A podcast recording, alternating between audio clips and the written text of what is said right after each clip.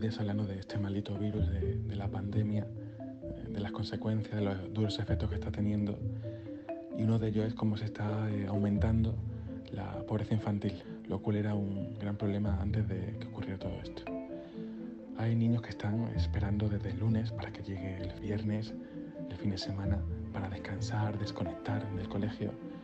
Pero otros niños con una situación difícil en casa, el fin de semana se les hace bastante largo, sobre todo cuando sus padres tienen una situación económica difícil. El pasado lunes un alumno me compartió un audio que me dejó sin palabras desde el móvil de uno de sus padres. Profe, ¿qué vamos a desayunar? No he podido comer nada desde el sábado.